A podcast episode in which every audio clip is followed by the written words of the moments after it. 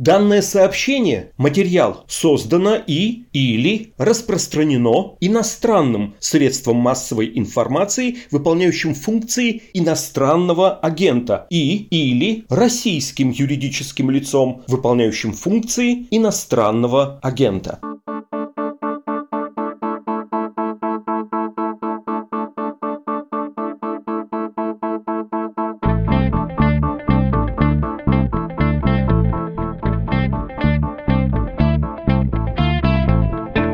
Здравствуйте, вы включили «Что случилось?» подкаст о новостях, которые долго остаются важными. Выходит он каждый будний день, создается силами издания «Медуза». Меня зовут Владислав Горин. А это фрагмент речи американского президента Джозефа Байдена.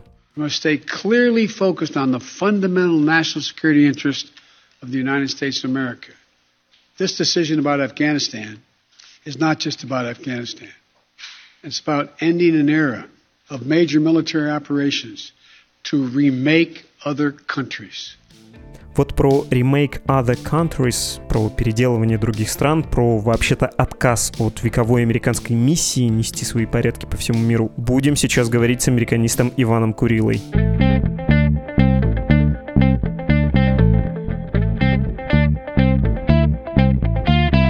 Здравствуйте, Иван Иванович.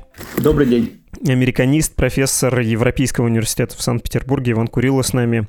Небольшое предисловие, точнее повод. 31 августа президент Байден прочитал речь, это было обращение к нации по поводу окончания войны в Афганистане, и он там сказал разные вещи. Ну, в первую очередь, что операция была успешной, что до меня присутствие США в этой стране пытался прекратить не один президент. Я обещал это сделать во время своей предвыборной кампании и сделал. Денег уходило многое, безопасность можно обеспечивать иначе иначе безопасность, находясь на земле с присутствием сотен тысяч человек, это уже не то, что нужно. При этом Америка продолжит поддерживать права человека во всем мире, продолжит обеспечить собственную безопасность, но другими методами. И слова, которые мне показались важными, но я подозреваю, что вам они не кажутся важными. Мы должны учиться на своих ошибках при принятии решения по Афганистану. Речь не только об Афганистане, речь о том, чтобы завершить эру крупных военных операций по переустройству других стран. Я тут слышу прямо, ну, не что-то вроде доктрины Монро, конечно, но весьма эпохальное заявление. Вам не кажется так? Это, конечно, важное заявление, но я бы не преувеличивал его решающее значение. Когда-то Вудро Вильсон говорил, что Соединенные Штаты вступают в Первую мировую войну, чтобы закончить все войны, о том, что Соединенные Штаты не будут больше посылать войска на большие расстояния для того, чтобы поддерживать свои идеалы, говорили в США после Вьетнамской войны. И в этом смысле то, что сказал Байден, это вполне отвечает сегодняшнему дню, запросу сегодняшнего дня, тому, что, наверное, ожидает значительная часть американцев. Но я думаю, что его преемники спустя какое-то время могут переосмыслить или принять другое решение. В любом случае, чаще всего такие решения в Соединенных Штатах принимаются исходя из внутриполитической расстановки сил, когда вот отправка войск куда-то далеко оказывается требованием или запросом таким, каким был запрос 20 лет назад, когда, собственно, все начиналось. Я потом эту формулировку еще вспомню, слишком она меня поразила, и мне кажется, что там можно немножко казуистически в ней поковыряться, но хочется сделать небольшое уточнение насчет того, что можно не присутствовать на Земле, что можно другими способами добиваться обеспечения безопасности. Как вам кажется, это возможно? Насколько все это риторика, а насколько реальная политика? Потому что, ну, мы с вами знаем, когда уходит какой-то лев или там вожак стаи, сразу возникает желание проверить, не ослаб ли он, насколько достойным был этот уход, и чего бы там Байден не говорил, уход из Афганистана напоминал бегство. Конечно, сейчас Байден, собственно, уже в этой речи, и многие американские политики, те, кто его поддерживает, пытаются переосмыслить, переформулировать цели, с которыми американцы были в Афганистане. То есть, смотря каких целей пытаются добиться Соединенные Штаты. Если рассматривать эти цели как более узкие, как цель вот не допустить нового террористического удара по Нью-Йорку, то, что было 20 лет назад, то, в общем-то, эта цель в каком-то смысле была достигнута очень давно. Ну, по меньшей мере, когда Аль-Каида была ликвидирована, да, или Осама Бен Ладен был э, убит. Вот, в общем-то, та задача, которая ставилась в этом направлении, была уже выполнена. Но было ведь давление, было желание, и были формулировалось как цели и попытка построить в Афганистане какое-то новое общество, или, вернее, государство, если не общество. И вот эта попытка очевидным образом провалилась. Конечно, про нее сейчас вспоминать очень неудобно, и ни Байден о ней не говорит, э, но об этом говорят, правда, и его критики, его противники из стана республиканцев. А сам Байден, конечно, теперь будет говорить о том, что задачу надо было понимать узко, это задача обеспечения безопасности, и, наверное, ее можно пытаться достичь ударами с воздуха. Хотя, опять, возвращаясь к 2001 году, мы помним, что тогда выяснялось как раз, что удары с воздуха Аль-Каиду из каких-то пещер там выкурить не могут. Так что удары с воздуха – это, конечно, совсем не то же самое, что вооруженные силы на земле. Ну и самыми проигравшими здесь, конечно, мне представляются афганцы, особенно те афганцы, которые поверили в Соединенные Штаты, которые с ними сотрудничали, которые пытались построить в Афганистане другое государство. Вот, мне кажется, это самая проигравшая часть вот в этом исходе США из Афганистана.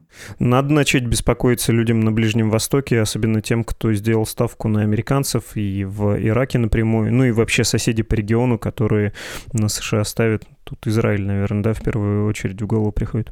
Вообще, мне кажется, что очень многим в мире, кто делает ставку на то, что вот Соединенные Штаты являются союзниками, произошедшее сейчас в Кабуле – это такой серьезный урок. На Ближнем Востоке, конечно, прежде всего, и в тех регионах мира, которых Соединенные Штаты считают союзниками, вот э, теперь приходится задуматься о том, что может случиться. Но, в общем-то, и шире в мире, то есть в странах относительно безопасных, в общем-то, это сигнал и плохой сигнал тем, кто во всем мире надеется на то, что Соединенные Штаты – это э, страна-союзник. То есть вот союзником Соединенных Штатов, союзником не на уровне государства и правительства, а вот э, тем там, движением, демократическим движением или, как в Афганистане, движением, которое пытаются модернизировать страну и рассчитывали на поддержку Соединенных Штатов. Вот сейчас был дан очень плохой сигнал, потому что, ну, может быть, это трезвый, реалистический, отрезвляющий э, сигнал о том, что, в общем-то, выживать или бороться за что-то придется самим и Соединенные Штаты в критический момент, в общем, в лучшем случае вывезут тебя, а может быть и нет, может быть и бросят. То есть в этом смысле вот этот сигнал очень сильно бьет по репутации Соединенных Штатов, которые все-таки многие десятилетия во многих странах недемократических воспринимались как союзник вот, борьбы за демократию. Вот, э, это не только Ближнего Востока ведь касается, это касается очень больших регионов мира, я бы сказал, и значительной части постсоветского пространства, и значительной части Латинской Америки, и, наверное, части Африки. То есть вот все тех стран, где есть порыв людей к демократии и порыв властей это придушить. Надо понимать, что США не тот союзник, на которого можно делать ставки. Вот это урок Афганистана. Как все это может выглядеть по-новому? Понятно, что сразу не отовсюду американцы не уйдут. Где они останутся, на каких позициях? И надо, наверное, говорить про такую конфигурацию обеспечения глобальной безопасности, которая со Второй мировой войны появилась, да? Набор баз, такая сеть по всему миру с возможностью быстрого развертывания развертывания своих войск в случае необходимости. Будет ли вот это глобально меняться? И как это может вообще выглядеть? Можно ли говорить о том, что, ну вот, особенно после Женевы, где Байден встретился с Путиным, это все смахивает на раздел мира, и что как будто американцы готовы из э, части регионов или целых таких направлений, да, политических, внешнеполитических уйти и сказать, вы там нас не трогаете, ну вот конкретно с Владимиром Путиным, не хотим видеть киберугроз и другого вмешательства, ну и мы будем там идти вам в чем можно навстречу с каким-нибудь северным потоком, тем более европейцы хотят. Вот вы нам не доставляете проблем, и бог с вами, у нас там вот Китай. Можно говорить о том, что произойдет что-то такое? Ну, это примерно то, к чему стремился или что заявлял как свои внешнеполитические цели Трамп, предыдущий президент. То есть как раз Трамп объявлял о том, что Соединенным Штатам пора отовсюду уходить, что ресурсы Соединенных Штатов э, не безграничны, что в нынешнем мире доля, что ли, американских ресурсов меньше, чем она была там 50 лет назад, и, соответственно, и ответственность Соединенных Штатов должна быть меньше. То есть это все довольно многими в Соединенных Штатах разделяемая точка зрения, вот этот изоляционизм, который, в общем-то, имеет глубокую традицию, восходит там к Джорджу Вашингтону в каком-то смысле. Этот изоляционизм достаточно популярен, и, конечно, про это сказал Трамп, и Байден, который Трампа критиковал, с другой стороны, ведь выполняет решение, принятое при Трампе. То есть в каком-то смысле, наверное, можно предположить, что Байден тоже трезво оценивает американские возможности, и эти возможности в последнее время явно уменьшились. То есть возможности в Соединенных Штатах влиять на остальной мир. Я бы сказал, что это можно было предсказать, наверное, после распада Советского Союза, то есть после распада социалистического блока и окончания холодной войны. Потому что холодная война так или иначе дисциплинировала обе части противостояния. С одной стороны, Советский Союз и его союзники, которые были клиентами да, Советского Союза и которые в том числе рассчитывали на СССР как на военного защитника. А с другой стороны, вот э, страны условного Запада и примкнувшие к ним, которые рассчитывали на Соединенные Штаты как на союзника и защитника. И вот когда холодная война закончилась, защищать вроде бы уже оказалось не нужно. И вообще мне представляется, что нынешнее поколение политиков уже всерьез не думает о возможности большой войны. Это, кстати, сильно отличает сегодняшнюю международную политику от того, что было там при предыдущих поколениях. А в этой ситуации Соединенные Штаты сразу теряют самый главный рычаг своего влияния в мире. То есть, если они больше не нужны как зонтик и защита, то и лояльности к Соединенным Штатам со стороны всех этих бывших клиентов гораздо меньше. И это, конечно, сильно ударило по американским амбициям возглавлять э, значительную часть мира.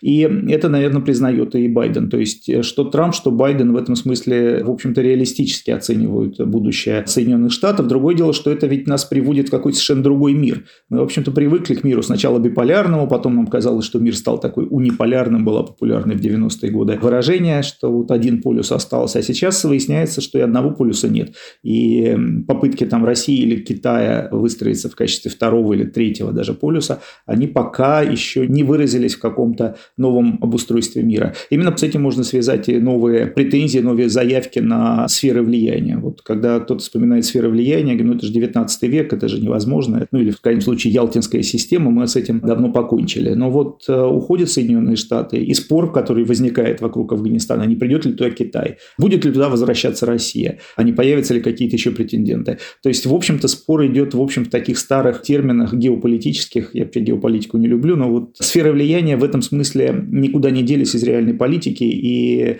что будет, кто будет заполнять тот вакуум, который создается с уходом Соединенных Штатов. Вот э, вакуум ведь возник действительно. Мы не, пока не знаем, и это большой вопрос для мирового сообщества теперь, не только для Соединенных Штатов. Ну, еще это звучит как запрос американского общества или такое ощущение, что если мы оттуда уйдем, но туда придет Россия или Китай, ничего страшного в случае с Афганистаном. Мне кажется, не зря там в своей речи Байден говорит, Россия и Китай хотели бы, чтобы США увязли в Афганистане, но нет, нам надо уходить. И вот подразумевается такое настроение, что выигрыш явно меньше, чем потери от э, присутствия. Давайте еще про эту логику поговорим и оценим ее, что ли, потому что я наверное, буду ссылаться опять на Байдена, на его заявление, но я не уверен, что мы уже живем в настолько идеалистическом мире, о котором он говорит. Байден и до, и после избрания, в общем, себя сравнивал с великими президентами прошлого, говорил, что при мне по моему экономическому плану США потратит 2 триллиона долларов на себя, на инфраструктуру, Америка First, как сказал бы Трамп. Вложим мы в автодороги, в аэропорты, в скоростной интернет, в железные дороги, в зеленые технологии, создадим много рабочих мест, создадим их так много, как никогда до этого со времен окончания Второй мировой войны, говорил он, и это обеспечит нам преимущество в глобальном противостоянии с Китаем. Ну, то есть есть противник Китай, но мы никак э, с Советским Союзом с ним будем бороться. Мы будем повышать свою торговую, экономическую эффективность. Вот настолько уже идеалистичный мир, когда военная сфера, простите за каламбур, не является полем битвы, ну, ведь Китай на самом деле сейчас скорее представляет экономическую угрозу Соединенным Штатам, а не военную. То есть при всем военном строительстве китайская армия, в общем-то, вряд ли сейчас сопоставима по возможностям с американской. Ну и в этом смысле речь идет, конечно, о том, что Китай бросает вызов э, прежде всего экономический. Ну и, собственно, Китаю гораздо выгоднее оказывается, как видно из последних там, 30 лет его быстрого развития, мирное развитие, в котором Китай набирает все больше вес в мире, а не военное какое-то столкновение зрения. Хотя всякие споры вокруг Тайваня, вокруг вот проливов, они время от времени разгораются, но, в общем, пока до военного обострения дела не дошло. И, конечно, и Байден тоже говорит о том, что соревноваться надо с Китаем там, где вот он начинает нас обгонять. С другой стороны, это опыт самих Соединенных Штатов, то есть участие там США во Второй мировой войне в значительной степени победа была обеспечена тем, что американская промышленность, американская экономика была гораздо мощнее, чем экономика противников и Японии, и европейских э, стран оси. Да. И в этом смысле экономика оказывается в долгой игре а, наиболее важным элементом. Другое дело, что вот у Байдена и у Трампа, если их сравнивать с США, совершенно противоположные в чем-то представления о том, как можно создавать рабочие места. Если Трамп, ну как и все республиканцы, считал, что их можно создавать путем стимулирования налогового, снятия налогового гнета с экономики, то есть создания частных инициатив, то у Байдена вот даже в вашей цитате прозвучало опять, что государство будет создавать какой-то инфраструктурный проект и таким образом будет создавать рабочие места. То есть это разные рабочие места. Вот рабочие места фактически оплачиваемые из бюджета, то есть через налоги и выплаты из бюджета, или рабочие места, создаваемые частным бизнесом. Это, в общем-то, в Америке самый главный раскол экономический. Я думаю, что вот э, Байден не применил сыграть на этом поле, потому что как раз республиканцы демократов в этом обвиняют, что у них раздувается правительство и падает экономическая активность, рабочих мест нет. И Байден отвечал на эти вызовы, сказал, нет, мы рабочие места будем создавать через вот такие инфраструктурные проекты. В общем, вечный спор, вечные качели при высоком центризме политиков, которые избираются на высшие посты в Соединенных Штатах. Но вот этот подход, да, или больше денег оставим в экономике, вы сами чего-то сделаете, или больше денег заберем и наладим вам инфраструктуру, да, например, и за счет этого повысим количество рабочих мест. Байден, собственно, говорил про повышение корпоративного налога, который при Трампе был аномально низким для США. Если про вот это выражение завершения эры крупных военных операций по переустройству других стран, если к нему вернуться, это же, если въедаться в буковки, окажется, что мы не отказываемся от военных операций, в том числе от больших. Мы отказываемся от тех, которые ставят себе целью навязать таким мессианским образом наш образ жизни, наше видение истории и того, как мир должен быть устроен. Это, кажется, плохая новость. Ну, то есть это что-то вроде, опять же, отступления перед лицом другой доктрины, вполне себе жизнеспособной, я имею в виду Китай в первую очередь. Это все выглядит таким цивилизационным проигрышем, нет? Вы не находите, что мы продолжим, конечно, свою внешнюю политику, в том числе активную, но уже без э, идеалов? Нет, я не нахожу, что это проигрыш. Я, честно говоря, не до конца в это заявление верю. На какой-то период времени – да, на время, пока Байден сам президент, и, может быть, ближайшие там, 10 лет – да, а через 10 лет придет другой президент, который скажет, что давайте снова make America great again, потому что мы вот утратили все, утратили влияние, давайте снова возвращаться. Мне кажется, к этому все вернется рано или поздно, если только за это время экономика Америки не ослабнет настолько, что это будет невозможно экономически. А с другой стороны, посмотрите, Соединенные Штаты до конца Второй мировой войны как раз никуда не вмешивались и не переустраивали мир. То есть вот Вудро Вильсон как-то попытался, но его, в общем, у него не получилось. А так только после Второй мировой войны Соединенные Штаты действительно стали вот с помощью военной силы, в том числе, переустраивать мир в соответствии со своими идеалами. И вот именно с этого момента, с одной стороны, США вот стали использовать военную силу, а с другой стороны, стало падать их влияние как модели, как образца. Вот предыдущие полторы сотни лет Соединенные Штаты имели большую такую моральную силу, как образец нового общества, демократического, либерального, свободного, которое никому ничего не навязывало, но, в общем-то, стремились европейцы, во всяком случае, а потом уже и жители ряда стран Азии, и Латинской Америки стремились у себя построить что-то такое же, как существовало в США. То есть модель сама по себе, вот то, что позже стал там Най называть мягкой силой, вот мягкая сила, она играла большую роль, наверное, чем в тот момент, когда она стала подкреплена военной силой. Вот, конечно, если прочитать слова Байдена, услышать слова Байдена буквально, то вот он предлагает вернуться к той ситуации. Мы не будем военным путем менять правительство, но вот наш пример будет и дальше светить тут как э, маяк, как град на холме, как сами американцы любят говорить. Но мне трудно представить себе, что это может сработать в том смысле, что Соединенные Штаты действительно там откатятся в ситуацию изоляции, в изоляционизм слишком много у Соединенных Штатов интересов, с одной стороны, и с другой стороны, внутри Соединенных Штатов очень много групп, которые будут подталкивать дальше к активной внешней политике по разным причинам, ну, в том числе пресловутый, извините, военно-промышленный комплекс. Вот такая огромная армия и такой огромный комплекс, он не может простаивать. То есть это надо так радикально сокращать его. Это тоже один из интересов только. Другой интерес политический, тот самый идеализм, который тоже требует время от времени показывать миру, что у США есть идеалы. Вот, то есть очередные какие-то новостные потоки из какой-то страны, что там все плохо, так или иначе будут подталкивать сначала к гуманитарной интервенции, а потом к тому, чтобы попытаться там построить. То есть это повторялось уже ну, на протяжении десятилетий не один раз в разных регионах мира, и я не вижу, почему это вдруг э, прекратится сейчас. То есть сейчас непосредственная реакция на то, что произошло, Байден ведь это сказал даже не, там, не месяц назад, когда он подтвердил вывод войск, а когда все посмотрели по телевизору ужасные кадры эвакуации из Кабула. Сначала было, когда люди падали с самолетов, потом, когда взорвали, собственно, около аэропорта террористы взрывные устройства, и погибли люди, погибло огромное количество людей, в том числе американских военных. И вот после этого он такое сказал, что вот кончается эпоха. Она у него не кончалась неделю назад. Поэтому я думаю, что это очень конкретное к этому моменту высказанное заявление, а вовсе не какое-то реальное решение за Соединенные Штаты на долгие годы вперед. Извините, не верю, потому что не вижу, почему США от этого отказались. Я понимаю аргументы про реальную политику, но у меня несколько, может быть, наивный вопрос идеалистический. Знаете, есть такой стишок про то, что обманул нас Фукуяма, нет истории конца. А действительно, кажется, в 2000-х случилась остановка вот в этом шествии либеральной модели по миру, и вообще большой мессианец, человек с личными довольно глубокими религиозными чувствами Джордж Буш, затеяв две войны, по большому счету ничего не достиг. Ни в Ираке не появилось ничего похожего на того, что происходит произошло когда-то в Японии или в Германии, да, два лучших, пожалуй, примера таких витринных того, как э, приходят американцы, и все начинает работать, когда они там создают вторую экономику мира, богатые люди, свободные выборы и все такое прочее. Этого не произошло. В Афганистане не произошло, при Обаме в Ливии тоже, мягко скажем, не произошло.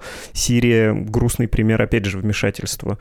Есть ли у вас ощущение, что чего бы там американцы не думали, чтобы не предпринимали их руководители, есть какой-то естественный предел, что ли, уже расширение вот этой модели мира? Я-то думаю, что есть ну, не естественный предел, а есть специфика регионов, которые надо учитывать, и есть готовность или неготовность регионов именно к той модели не значит, что эти регионы вообще не готовы к каким-то реформам или к изменениям, но вот не готовы, видимо, к тем изменениям, которые им предлагали Соединенные Штаты. Ну, собственно, даже Россия столкнулась, как мы помним, вот с советами, которые не всегда оказались к месту правильными, и сейчас мы уже можем там это оценить спустя какой-то период времени. То есть в этом смысле, конечно, но это не значит, что страны вообще не готовы, или страны там вечно должны жить в своем средневековье. Вообще, как бы речь идет не столько о тех странах, которым применяются там американские модели сейчас, сейчас, когда вот мы обсуждаем слова Байдена – а к тому, как само американское общество относится к своей внешней политике, зачем им нужна внешняя политика. Вот зачем Америке внешняя политика, какой цели они добиваются, как эта внешняя политика влияет на внутреннюю, прежде всего, как она влияет на, там, на распределение власти. Вот это основной вопрос, который любой американский политик э, о котором думает. То есть и Байден, и человек, который его сменит в Белом доме, он будет думать прежде всего о том, как там сохранить власть или как снова прийти к власти и помочь своей партии сохранить ее.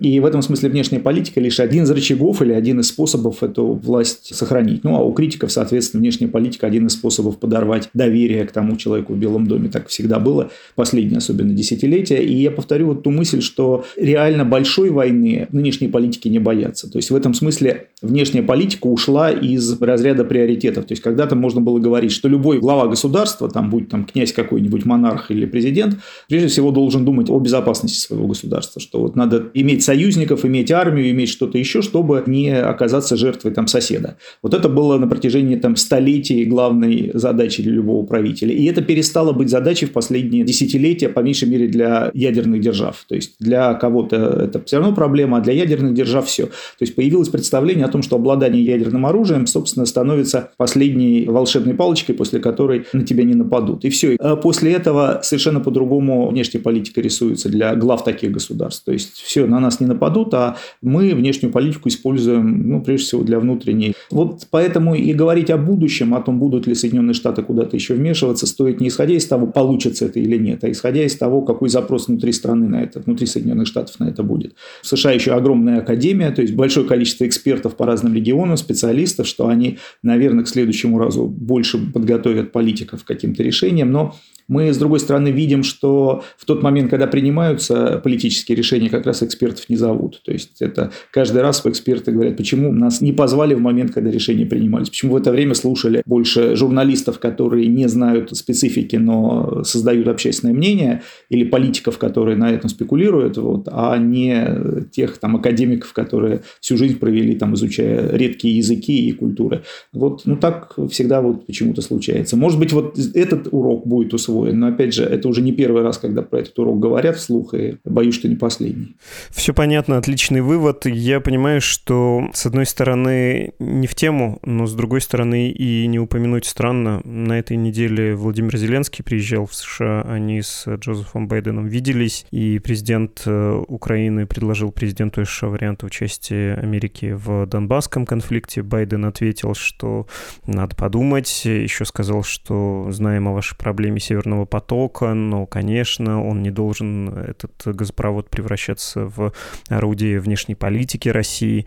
Но и это выглядело так чрезвычайно дипломатично. Это, конечно, переводя на язык бытовой, в общем-то, называется отказом, потому что любой предшественник э, Байдена, в чем бы его ни обвиняли, даже там Дональд Трамп, у него выражения были похлеще. Там, мы поставим оружие, будет программа перевооружения украинских вооруженных сил, а если мы денег не даем, так это потому, что у вас коррупция, но мы вообще-то не отказываемся. И там риторика, знаете, это близкие к тексту цитаты «воевать с русскими и давать вам не одеяло, а штыки». Здесь здесь ничего такого. Пусть это будет таким послесловием нашего разговора, но вот этот пример нам что показывает? Что США на какое-то время будет скорее, как говорят финансисты, производить словесные интервенции, но будет меньше заниматься внешней политикой? Или все-таки ничего тут нельзя предсказывать, как вы и сказали, еще увидим Америку не знаю, потому что, во-первых, Украина для Байдена это еще личная история, личная проблема с сыном, да, и с обвинениями в коррупции, из-за чего Байден будет гиперосторожным во всех разговорах с украинскими лидерами, потому что это вот для него, ну, почти как для Трампа Россия, тема токсичная. И это как бы вот надо учитывать, когда мы оцениваем, что там публично было сказано Байденом Зеленскому. Мы э, видим, конечно, что просто стиль Байдена совершенно не тот, что у его предшественника, стиль политики, стиль внешней политики. И это не значит, что она неэффективна. Рано еще судить об ее эффективности. Собственно, мы до сих пор ждем на самом деле, как оценить встречу Байдена с Путиным, да, состоявшуюся в начале лета, потому что что-то было сказано, какие-то идеи условия были выдвинуты. Частично Байден о них сказал на пресс-конференции, там про какие-то полгода-год, на которые он будет смотреть. И вот мне тоже интересно эти полгода-год посмотреть и понять, как Байден оценивает итоги своего разговора с Путиным. То есть я думаю, что с Зеленским там тоже какие-то долгосрочные долгосрочные, может быть, даже обещания за закрытыми дверями могли быть даны. У Байдена идет первый год его президентства. То есть, на самом деле, у него еще есть время возвращаться, встречаться еще раз и оценивать пройденный этап. То есть, пока его не подталкивают выборы, не подталкивает э, ситуация политическая, делать какие-то дальнейшие шаги. Ну, а сейчас он может отвлечься от внешней политики на что угодно. Вот на ураган сейчас там Нью-Йорк затопило. То есть, повестка дня меняется быстро, и возвращаться к внешнеполитическим мотивам сейчас ему, наверное, не очень выгодно, учитывая, что это не, не самые лучшие новости. Хорошо, спасибо, Иван Иванович. Америка не уходит. В общем, такой вывод, если коротко. Думаю, в целом не уходит, но мы посмотрим. Ну, надо признать, не худший был гегемон. Во всяком случае, многим давал пожить.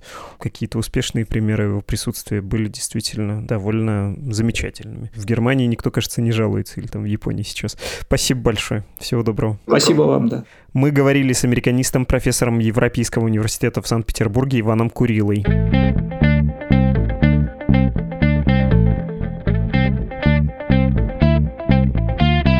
Слушали подкаст «Что случилось?» о новостях, которые долго остаются важными. Для ваших отзывов есть оценки и функции комментирования на платформах подкастов, среди которых YouTube, а также адрес электронной почты подкаст собакамедуза.io. Можете писать письма нам лично.